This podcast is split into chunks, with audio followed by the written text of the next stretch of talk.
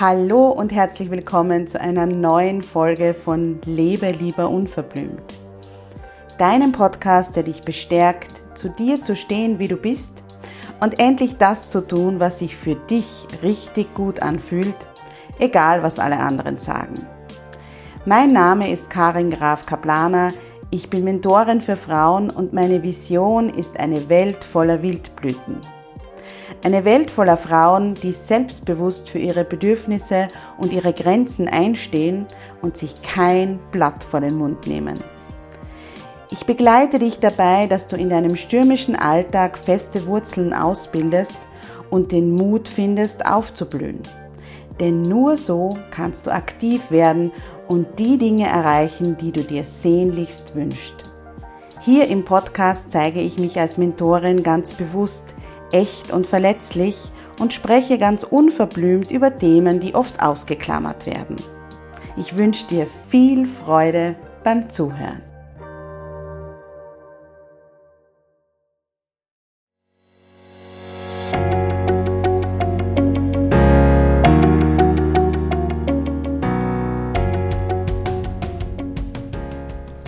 Hallo und herzlich willkommen zum Jubeltöne Podcast dein Podcast für mehr Happiness, mehr Mindfulness und mehr Leichtigkeit im Alltag. Ich bin Karin und davon überzeugt, dass es jeden Tag einen kleinen Grund zum Jubeln gibt. Das war nicht immer so und deshalb habe ich mein Blogmagazin Jubeltage gegründet. Heute spreche ich mit einer wundervollen Frau, nämlich mit Melanie Pigniter. Sie ist auch als Honigperlen Melanie bekannt und Autorin, diplomierte Mentaltrainerin, Podcasterin und Selbstliebe-Mentorin. Und sie hat gerade ihr neuestes Buch geschrieben. Es heißt Federleicht und es geht ums Thema Loslassen. Und ich habe mir gedacht, für den Jubeltöne-Podcast ist es ein wundervolles Thema und freue mich deshalb sehr, dass Melanie sich bereit erklärt hat, mit mir über das Thema zu sprechen. Sie hat mir erzählt, wie es ihr selbst in dem Prozess des Schreibens gegangen ist und wie sie ähm, sich verändert hat, wie sie sich weiterentwickelt hat in der Auseinandersetzung mit dem Thema Loslassen und warum sie aus eigener Erfahrung weiß, dass vor dem Loslassen meistens die Annahme kommt, die Annahme von dem, was ist und dass wir, wenn wir ans Loslassen denken, meistens daran denken, Dinge weghaben zu wollen, die wir nicht in unserem Leben haben wollen, aber dass es eigentlich im Kern um ganz was anderes geht. Und wir haben auch darüber gesprochen, warum es uns so schwer fällt, Gewohnheiten oder Menschen oder auch Dinge loszulassen, von denen wir ganz genau wissen, dass sie uns nicht gut tun und warum wir trotzdem weiter daran festhalten. Außerdem haben wir beleuchtet, warum Loslassen immer ein Akt der Selbstliebe ist und was wir uns selbst schenken, wenn wir uns trauen, mutig zu sein und einen Schritt weiter zu gehen und Dinge hinter uns zu lassen. Ich wünsche dir ganz viel Spaß mit dieser Folge. Ja, Melanie, ich freue mich sehr, dass wir beide heute ähm, über das Thema Leichtigkeit sprechen werden und loslassen. Und äh, danke, dass du da bist. Ja, freue mich auch. Und ähm, ja, ich habe gesehen, dass du auf Instagram ein Posting gemacht hast, das ist schon ein bisschen her, dass jetzt dann dein neues Buch erscheint. Ähm, das nennt sich Federleicht. Das ist das dritte, glaube ich, oder? Ist es das genau, dritte? Genau. genau. Wie bist du überhaupt drauf gekommen, über das Thema Loslassen äh, ein Buch zu schreiben? Das ist ganz spannend, weil Loslassen eigentlich etwas ist, was mir gar nicht liegt. Also ich bin so wie die meisten Menschen, nämlich ein Sammler. Ich sammle alles in meinem Leben an, egal ob das Material, also physisches ist oder eben auch emotionale Dinge. Und ich wollte dem als Mentaltrainerin, wo ich einfach viele andere Dinge schon beherrscht, mal auf die Schliche kommen. Ich wollte einfach wieder zurück in diese unbeschwerte Leichtigkeit, die wir alle aus der Kindheit kennen. Und deswegen habe ich einfach die letzten eineinhalb Jahre sehr viel recherchiert und Wissen, das ich schon hatte, natürlich aus dem Mentaltraining angewandt, aber auch eben ja, Wissen, das ich mir neu angeeignet und erprobt habe und dann in diesem Loslassbuch oder Loslassbegleiter verarbeitet, weil ich eben weiß von vielen meinen, meiner Leser und meinen Zuhörern, dass sie ein ganz ähnliches Thema haben wie ich, dass nämlich das Loslassen ihnen besonders schwer fällt. Mhm. Und ähm, wie äh, wie war dieser Prozess für dich, dass du sozusagen aus der ja aus dem eigenen Interesse, ähm, die da ähm, in diese Themen eingearbeitet hast, hast du da während dem Schreiben auch bei dir selbst eine persönliche Weiterentwicklung dann gespürt und und was hat sich da verändert für dich? Ja, natürlich. Also das ist immer, wenn man sich bewusst mit einem Thema auseinandersetzt, dass sich dann auch persönlich etwas verändert. Das war ja auch das Ziel. So schreibe ich meine Bücher ja auch so ein bisschen als Anleitung, auch für mich selbst. Ich bin einfach der Meinung, es gibt nicht den weisen Mentaltrainer, der alles schon kann, sondern ähm, es gibt den, der sich eben da auch mit in den Prozess hineinfallen lässt und der ist oftmals viel, viel hilfreicher als der, ja, der Profi, der angeblich schon alles kann. Und für mich war eins der entscheidendsten Dinge oder der entscheidendsten Erkenntnisse, dass ich begriffen habe, dass Loslassen nicht bedeutet, etwas aus seinem Leben weghaben zu wollen.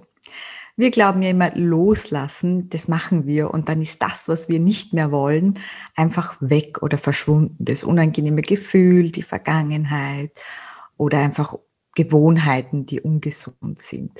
Und so funktioniert es aber nicht. Loslassen ist nicht etwas weghaben wollen, sondern loslassen bedeutet zuerst immer mal zulassen und annehmen, was da ist.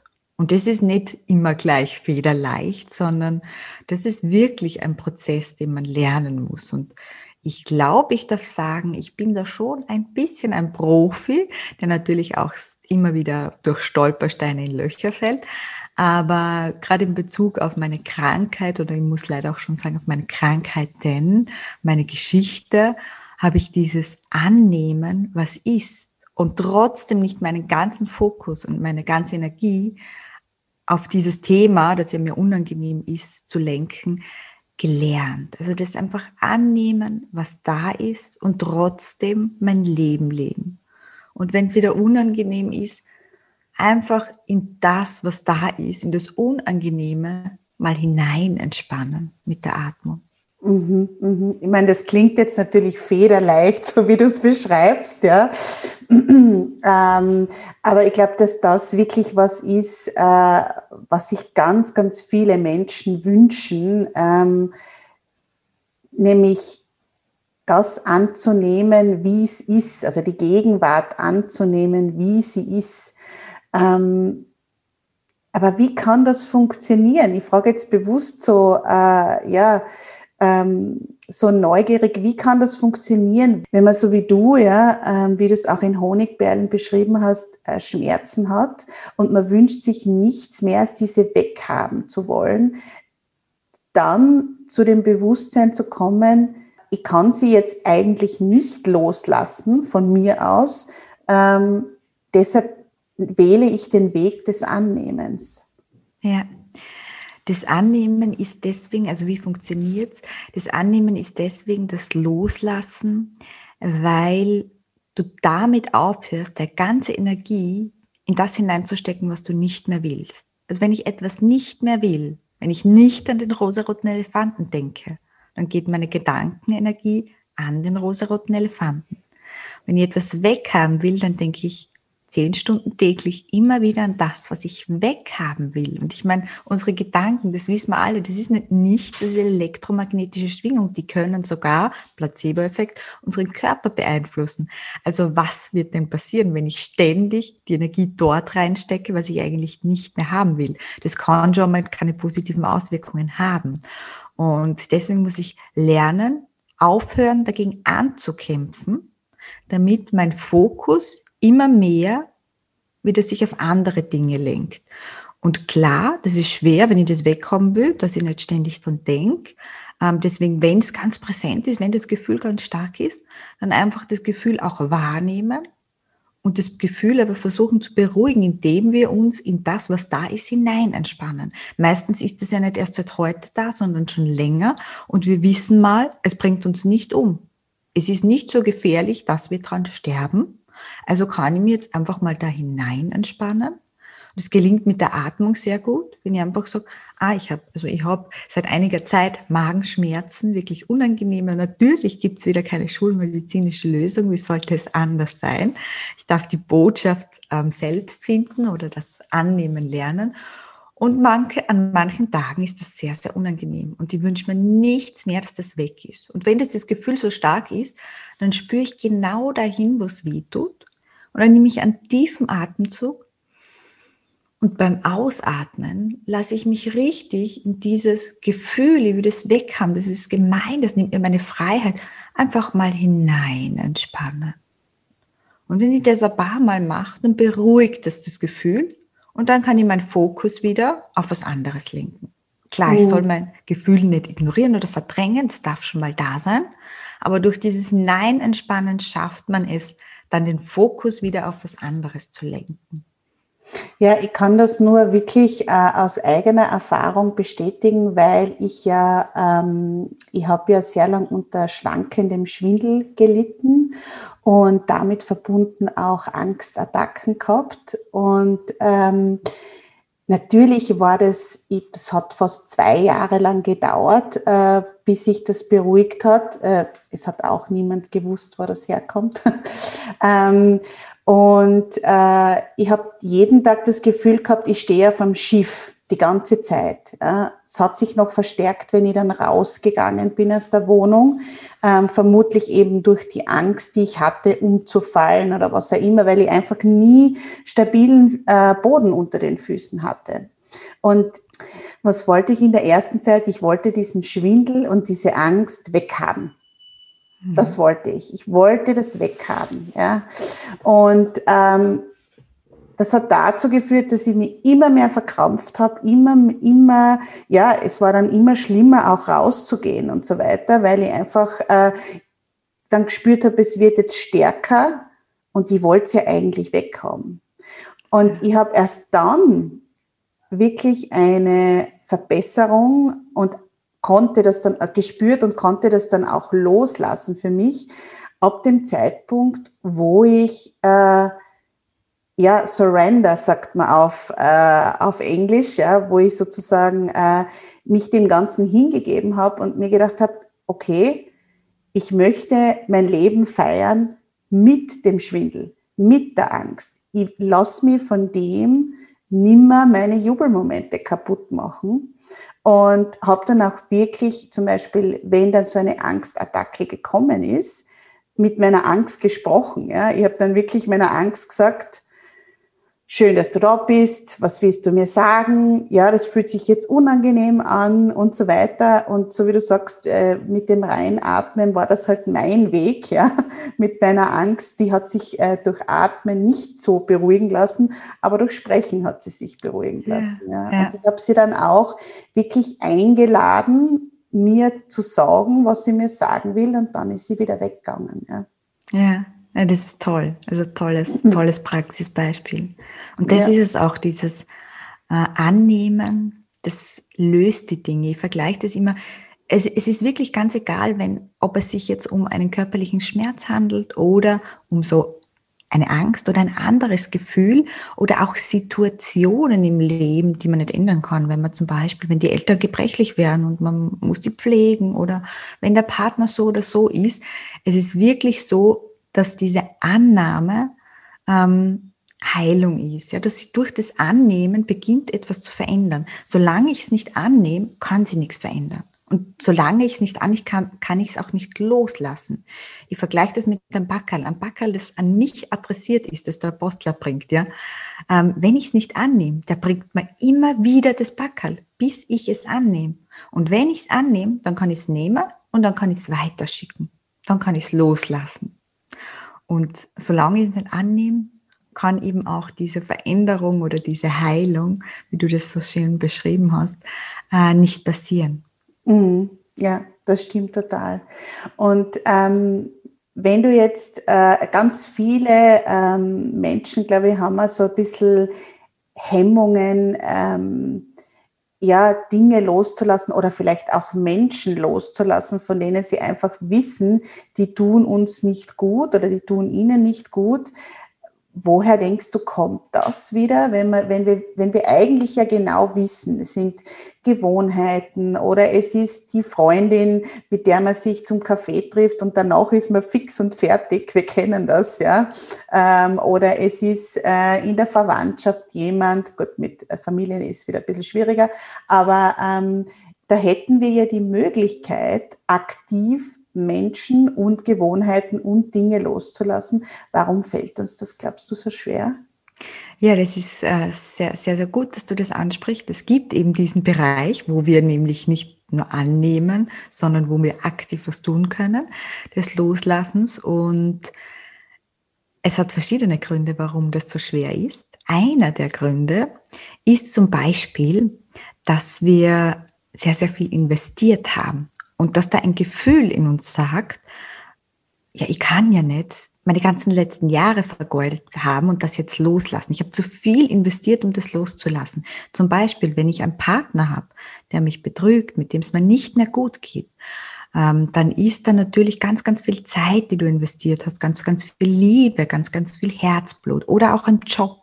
Ein Job, den ich 10 oder 15 Jahre gemacht habe, ist ganz, ganz schwer, den loszulassen, weil mir etwas suggeriert, das, was ich da hineingesteckt habe, war umsonst, war nicht richtig, was ja ein totaler Irrglaube ist.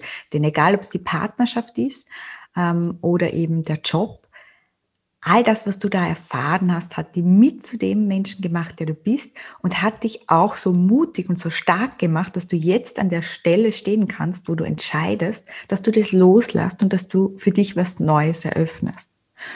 Das ist aber noch nicht der einzige Grund. Der zweite Grund, der bezieht sich auch auf Gewohnheiten. Da ist es nämlich so, dass alles in unserem Leben ja eine positive, aber auch eine negative Qualität hat. Und eine negative Gewohnheit oder auch die Partnerschaft, die nicht mehr passt, oder eben auch der Job, der nicht mehr erfüllt macht, ähm, so schlimm diese Situationen sind, sie haben auch ihre positive Kehrseite. Zum Beispiel der Partner, der mich vielleicht betrogen hat oder der mich nicht mehr gut behandelt, mit dem habe ich vielleicht ganz wunderbare Routinen, die mir ein Gefühl der Sicherheit geben. Oder die Schokokekse am Abend, die ich jeden Abend esse, die ich eigentlich weglassen will, ja, die meinem Körper gar nicht gut tun, die geben mir auch so ein Gefühl, so ein angenehmes von Wärme oder vielleicht von Geborgenheit. Also fast jede Gewohnheit, fast jede negative Sache in unserem Leben hat auch was Positives. Und wir haben natürlich Angst, wenn wir diese Gewohnheit oder diesen Menschen loslassen, dass auch das Positive mit verschwindet und die Angst davor, dass ja vielleicht nichts Besseres nachkommt. Aber da können wir uns ganz rational auch ein bisschen die Wahrscheinlichkeitsrechnung anschauen. Und sogar wenn nichts Positives nachkommt, haben wir immer die Entscheidung bei solchen Themen, also wenn wir den Partner oder den Job loslassen, uns wieder neu zu entscheiden. Ja? Wenn der nächste Job nicht besser ist, dann ist das kein, kein Urteil für unser Lebensende. Dann können wir uns noch immer neu, neu entscheiden. Und damit wir das wagen, empfehle ich immer, sich mal bewusst zu machen, welche möglichen Gewinne es gibt, wenn ich meine Gewohnheit loslasse, wenn ich den Menschen, der mir nicht gut tut, oder den Job loslasse. Ja, das stimmt, ja. Und ähm, äh, was du da jetzt auch ähm, ja so ein bisschen angedeutet hast, und das finde ich total wichtig, dass ja, wenn wir eben ins kalte Wasser springen und vielleicht einen mutigen Schritt wagen aus unserer Komfortzone und äh, was loslassen, was wir sehr, sehr gewohnt waren und wo wir, äh, ja, was uns Sicherheit gibt, ist es ja trotzdem ein Akt der Selbstliebe, ähm, den wir da für uns machen, ähm, wenn wir eben sagen, ich bin es mir wert, ich möchte nicht, dass das jetzt so bleibt, wie es ist, sondern ich wage das Unbekannte vielleicht, ja, aber aus Selbstliebe zu mir und äh, ja, gehe diesen Schritt und lasse das los. Ja, ja, ja, ja sehr schön gesagt. Also es ist ein, ein grundlegendes Thema der Selbstliebe, nicht nur neue Dinge zu erlernen und sich auf Emotionen aufzusagen, sondern Dinge, sich von Dingen zu lösen, die dir nicht gut tun. Und da ist manchmal, oder da ist vor allem Aktivität und, und Mut gefragt, ja. Und ich glaube, da fallen uns ganz viele Sachen ein, ähm, wenn man jetzt an die Selbstliebe denkt, die man weglassen könnte, um sich sozusagen selbst besser zu umsorgen, sich etwas selbst zuliebe zu tun. Ähm, ja, Gewohnheiten oder auch Treffen mit Menschen, wie du das vorher erwähnt hast, die einem nicht gut tun, klare Grenzen zu gewissen Dingen, von denen ich weiß, dass sie mir nicht gut tun, die von außen kommen, einfach mal Nein sagen, ja und vieles mehr. Hm. Ja, die Selbstliebe spielt ja sicher auch in deinem Buch eine große Rolle, aber du hast ja auch sogar einen Lehrgang zur Selbstliebe, oder? Was, äh, da gibt es ja auch unterschiedlichste Möglichkeiten, wie man sich mit dem Thema auseinandersetzen kann und loslassen ist da wahrscheinlich dann auch ein, ein, ein Thema davon. Genau, das ist auf jeden Fall mitplatziert. Es gibt einen interaktiven Online-Lehrgang, auch mit Live-Begleitung und ein paar Live-Webinaren. Der Großteil ist wirklich online und das Besondere ist diese Selbsterarbeitung, weil wenn man ein Buch liest, ich finde Bücher wunderbar, aber dann stolpert man oft in die Falle der Passivität das heißt, man macht die Übungen dann nicht. In meinem Buch gibt es ganz viele Übungen, aber ich das bemerke stimmt. immer wieder, dass ich ja selbst auch so bin und deswegen war es für mich äh, eine Herzensangelegenheit, diesen Lehrgang, der halt wirklich auch mein Herzensprojekt ist, ähm, für Menschen zu ermöglichen, die das wirklich, die wirklich sagen, ich will mir zuliebe lernen, mich selbst zu lieben, mich selbst zu entsorgen, Selbstvertrauen aufzubauen, Selbstmitgefühl zu verspüren und ich habe auch einen zweiten Lehrgangszweig, der ist wirklich für Menschen, die sich sehr intensiv für das Thema interessieren und die sagen, ich möchte beginnen, anderen Selbstliebe zu lernen. Also sozusagen die Variante des Selbstliebe-Trainers gibt es da auch noch. Mhm, mhm. Das heißt, du, ähm, du bildest sozusagen auch ähm, so, äh, ich sage jetzt einmal, Menschen in Form von Selbstliebe-Inseln aus, die das dann weiter, weiter streuen können und weiter vertragen können. Ja, total schön ja, gesagt. Genau, so Botschafter super. der Selbstliebe. Botschafterinnen und Botschafter der Selbstliebe, ja, genau, super. Genau. Wunderschön. Genau.